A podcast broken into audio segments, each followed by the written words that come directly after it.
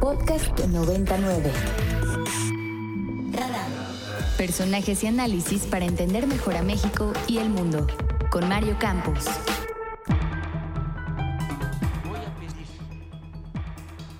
a médicos y científicos mexicanos que analicen la posibilidad de que podamos sustituir el fentanilo con fines médicos por otros analgésicos. Esto dijo el presidente de la República, está en el marco de la discusión sobre el fentanilo. Y eh, ya sabe que esto es una cosa que el presidente le, pues, le gusta. Cuando había un problema de corrupción en las licencias por los exámenes, para exámenes de manejo, en lugar de acabar con la corrupción, lo que eliminaron fue el trámite y fue el examen. Por eso en la Ciudad de México uno puede llegar eh, con, casi con este sin tener la menor es que ya le iba a poner un ejemplo pero mejor no. Este pero me entendió. Usted puede llegar sin tener la menor idea y de todo modo le van a dar su licencia. Bueno pues ahora el presidente dice oigan como hay fentanilo hay contrabando de fentanilo pues vamos a eliminar todo el fentanilo también el que tiene un uso legal dentro de la industria farmacéutica eh, en lugar de combatir pues el mal uso de la sustancia, ¿no? Entonces la pregunta es, pues, ¿qué significa eso? Si eso ocurriera, ¿qué significa? Y acudimos al doctor Javier Tello, que ya sabe que siempre que tenemos temas de, de salud pública nos gusta acudir a su análisis. Querido doctor, ¿cómo estás? Mario, buenos días, qué gusto. Oye, eh, igualmente Javier, primero pues ¿para qué se usa el fentanilo en la industria médica? El fentanilo es un, es un narcótico, de hecho se denomina como un derivado narcótico porque se fabrica eh, de manera sintética, basado en la, digamos, la molécula base de donde todos partimos, que es la morfina, que es un eh, derivado de la amapola. Eh, la morfina tiene, no sé, más de ciento y tantos años de, de existir y se utiliza, de, se utiliza en las dos grandes guerras mundiales. De ahí eh, que, vaya, sea un excelente analgésico. Sin embargo, para poder tener una mayor uh, potencia, para poder eh, tener eh, una mayor eficacia en uh, el poder que, que, se está buscando como analgésico, se han fabricado estos analgésicos que, que digamos, tienen una, pues son más eficaces, ¿no? Okay. Fentanilo se utiliza además en procedimientos quirúrgicos, es muy socorrido por los, por los anestesiólogos. ¿Quiénes están utilizando fentanilo?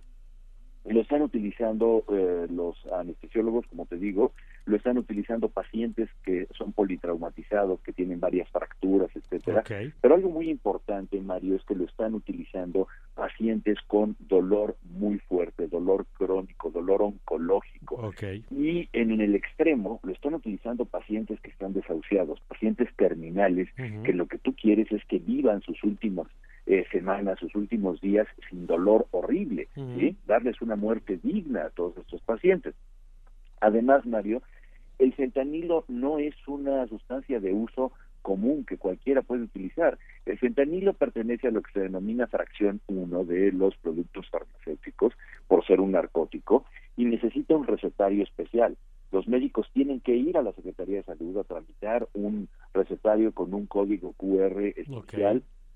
Y, sola, y, y están auditados por la Secretaría de Salud y agárrate, por la, por la Fiscalía General de la República. Y además tienes que surtirlos en farmacias especiales. No cualquier farmacia puede vender fentanilo porque imagínate, requiere de eh, este una cadena de custodia, etcétera. Entonces, entonces, es un medicamento muy específico para eh, pacientes muy específicos. Él y no tiene un sustituto. Eso te iba a preguntar, que, porque sí. cuando el presidente dice, pues vamos a quitarlo, y vamos a pedir a, la, a, los científicos que nos digan cómo quitarlo. Eh, esa era mi, mi, siguiente pregunta. ¿Hay bienes sustitutos? Y en todo caso, digo, nos decías hace rato el tema de la morfina, pero en todo caso, ¿esos bienes sustitutos hacen lo mismo, mismo costo, misma accesibilidad?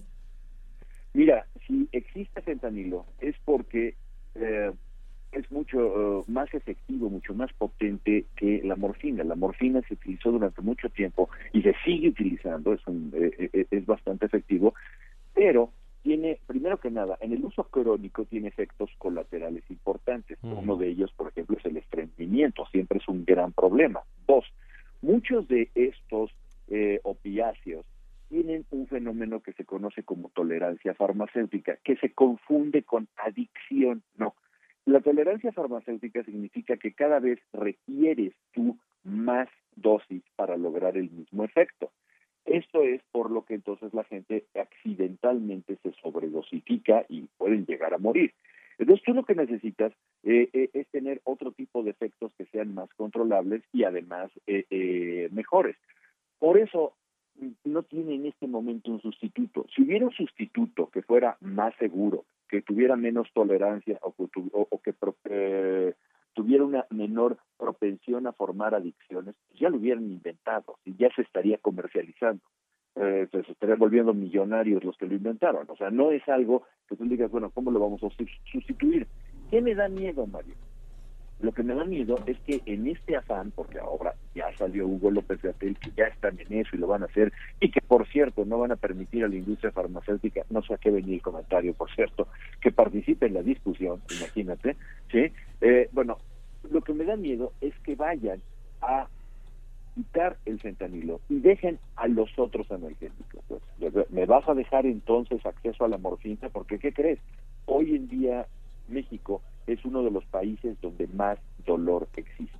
Tenemos mm. un acceso muy limitado, muy complicado, muy tortuoso para que los pacientes puedan tener acceso a opiáceos. En todo el, eh, en todo el, mundo se tiene para, para cada uno de estos pacientes. Y si no, ¿qué les vas a dar? Les vas a dar otro tipo de analgésicos que sabemos que ni por error le van a calmar el dolor a estos eh, pacientes. Ese es yo creo que el tema que nos debe de preocupar. Bueno, pues ahí está el asunto. Yo creo que eh, en otros momentos a lo mejor pensaríamos que al ser un pues una de las cosas que se dicen en la mañanera, ¿no? de las muchas cosas que se dicen, pues a lo mejor queda como eso, como una ocurrencia del momento. El problema es que con toda la historia que tú has documentado del sector salud, con los desabastos que se han producido, porque lo que se anuncia y luego pasa cuando cortaron las cadenas de compra y de distribución de medicamentos, como tú comentaste en tu libro, cuando hemos visto el desabasto que tenemos en los medicamentos de atención psiquiátrica, que sigue la crisis muy seria, eh, pues con todos los antecedentes que hemos visto, pues hay que tomar en serio una declaración, aunque parezca una ocurrencia, ¿no? Sí, sí, sí, sí. Eh, eh, mira, es muy preocupante porque primero no se está entendiendo el problema o sea, me da la, clara impresión de que él preguntó, bueno, ¿y de qué estamos hablando al final? Sabe que tiene presidente de un medicamento. Ah, bueno, pues que lo sustituyan por otro, ¿no? Eso, eso no existe, ¿sí? Si no, ya se hubiera sustituido en el mundo, no, no, no, no, no funciona así.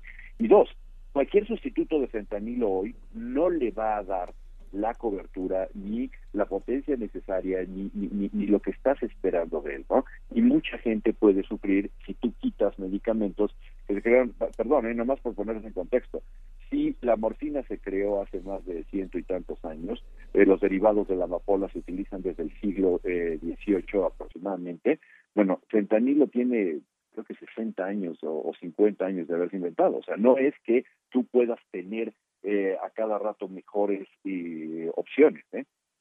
De acuerdo. Bueno, vamos a ver cómo sigue el tema. Javier, gracias. A tus órdenes y que estés muy bien. Un abrazo. Buenas, buen día, el doctor Javier Tello. Para más contenidos como este, descarga nuestra aplicación disponible para Android y iOS o visita ibero909.fm.